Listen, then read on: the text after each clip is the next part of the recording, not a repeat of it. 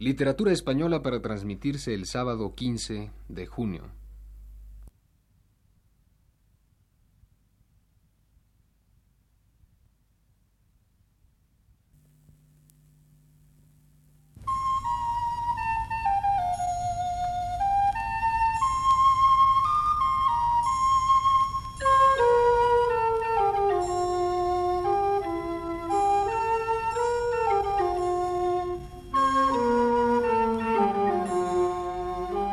Este es el programa Literatura Española, a cargo del profesor Luis Ríos.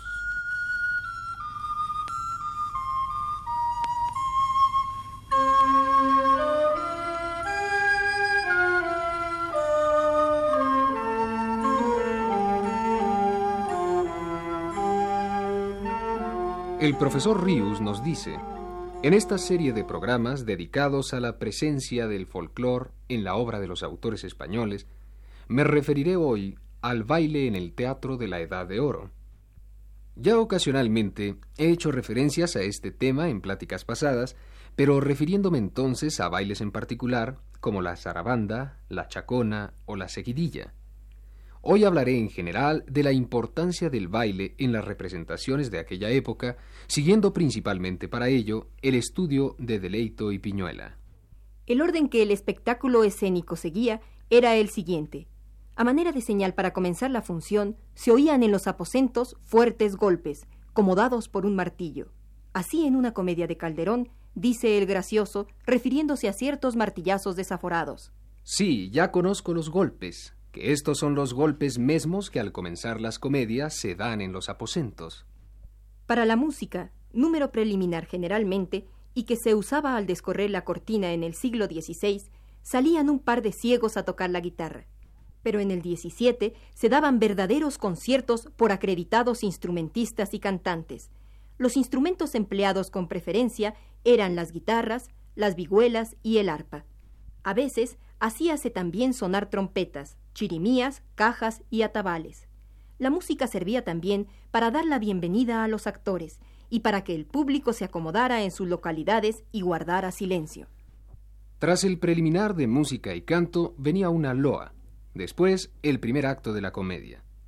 En los dos intermedios de esta, cortando el hilo de la acción que en ella se desenvolvía, representábanse entremeses u otras piezas ligeras, y como fin de fiesta, un baile de rigor, y a veces también una jácara, mojiganga, sainete u otra breve farsa.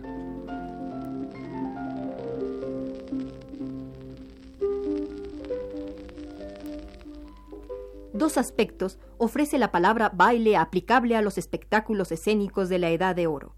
El uno es el del simple movimiento rítmico, acompañado por la música que formaba números sueltos en el programa de cada función o se intercalaba en las piezas de ella reseñadas antes. El otro es el del género cómico especial, mixto de canto, danza, música y recitados, ya diálogos, ya monólogos, que desde 1616 al menos se cultivaba en los coliseos matritenses y al que también se llamaba baile, no diferenciándose apenas del entremés, sino en su menor extensión. El baile, como simple movimiento acompasado del cuerpo, brazos y piernas, constituía parte importante de toda función, aún fuera de las obras que llevaban este nombre. Generalmente iba acompañado con un repique de castañuelas y rasgueos de guitarra, haciendo coro a sus principales figurantes el resto de la compañía. El uso de terminar con un baile la representación era antiguo, pues ya en tiempo de Lope de Rueda constituía práctica general. Pero cada vez había ido extendiéndose más y haciéndose más libre y descocado, por exigirlo así el gusto de los espectadores. Aún dentro de una comedia se ejecutaban muchas veces bailes populares en competencia con las danzas finas, como se ve en la comedia La villana de Getafe de Lope de Vega. Ni los dramaturgos clérigos se sustraían a la tentación de meter danzas bullangueras y de la plaza en sus comedias.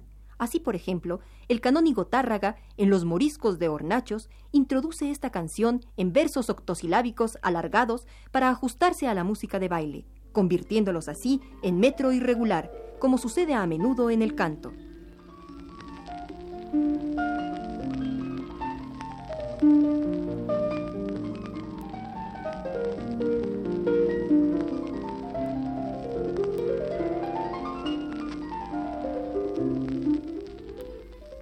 Danza morica, danza morica, danza al son de la guitarra, guitarra, danza morica a este son, morica a este son. No temáis tener pasión, pues con moricos danzáis, moricos danzáis, muy gallardas vueltas dais, vueltas dais. Aquel por dar honor, dar honor, mejor que las dio al mansor, al mansor, a los moros otomanos, otomanos, y burlar de los cristianos, cristianos, y con esta danza morica, danza morica, al son de la guitarra, la guitarra.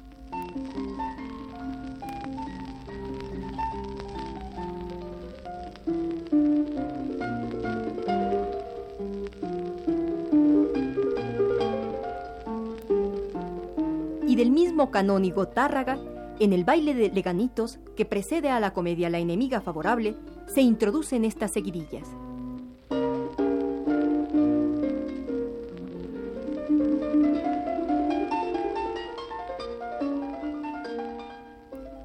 Sol de leganitos, luna del prado, bailes del sotillo, vino del santo. Dije yo, guifero, dijo el cuchillo, anduvimos al pelo, quedó vencido. Ay, que me abrazo, me fino y me muero. ¿Cómo no tocan ni tañen ni tañen a fuego? Calle de Leganitos, dichosa fuiste, pues que dentro tienes a mi Rodríguez.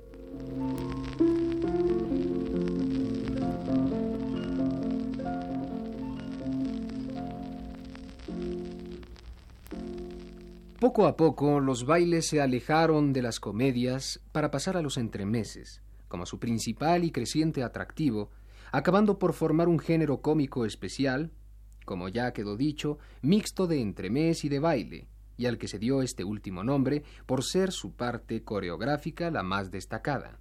El asunto de tales composiciones era rudimentario siempre, y muchas carecían de él por completo. Su índole fue popular y festiva, y frecuentemente de aguda sátira, fina ironía e intención caricaturesca. Hubo bailes alegóricos, pastoriles, picarescos o de jácara y de otras muchas clases, pero la vida cotidiana, en sus mil formas, les dio preferente campo de acción. Pero aquellos bailes teatrales, comenta Delito y Piñuela, tenían mucho de licencioso. Las danzas más frenéticas y lascivas, zarabanda, chacona y escarramán, ascendieron del mesón o la plaza pública a las alturas del escenario de la comedia. Aunque se prohibió tal desenvoltura en tiempo de Felipe II, en esto como en todo, la costumbre podía más que la ley. Esto daba ocasión a que se escandalizaran las personas mesuradas y a que teólogos y moralistas tronasen contra toda danza en el teatro y aún contra el teatro mismo por pecaminoso. El Consejo de Castilla volvió a prohibir en 1615 todo baile en el teatro pero según costumbre la prohibición tampoco se cumplió. En 1629, Baltasar Ruiz, arrendador de los corrales madrileños, decía en una cláusula de su contrato como eco del público sentir. Los bailes no se han de quitar honestamente, que es la salsa de las comedias, y no vale nada sin ellos. Y la Villa de Madrid, pidiendo al rey que no suspendiera las comedias, se expresaba así. Lo que más puede notarse y cercenarse en las comedias es los bailes, músicas deshonestas, así de mujeres como de hombres, que de esto esta villa se confiesa por escandalizada y suplica a vuestra majestad mande que haya orden y riguroso freno, para que ni hombre ni mujer baile ni dance, sino los bailes y danzas antiguos y primitivos, que provocan solo a gallardía y no a lascivia. Desde luego abundaban los espectadores que sólo acudían al teatro llevados por el picante atractivo de las piruetas incitadoras de las danzarinas. De que aún se bailaba en los teatros, la perseguida zarabanda a mediados del siglo XVII nos da fe Navarrete y Rivera, el cual, en su entremés La Escuela de Danzas, compuesto en 1640, pone este diálogo. Toca la zarabanda bien corrida. Esa bailo yo bien toda la vida. Los autores, haciéndose la competencia entre sí, se esforzaban por ofrecer bailes lo más variados y vistosos que podían y en aumentar el número de recitantes que bailaran. Pues aunque no había entonces cuerpo especial de baile como hoy, el bailar era una de las obligaciones de los cómicos a la que no se sustraían las actrices de más nota, según se ve en los contratos que se conservan, ni siquiera las de más honesto trato como la famosa María Riquelme. Claro es que había algunas más celebradas y especialmente lo eran por sus dotes coreográficas.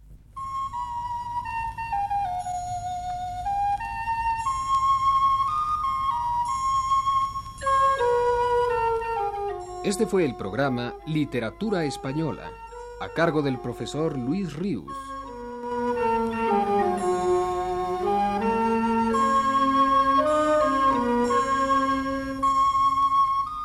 Una realización técnica de Francisco Mejía.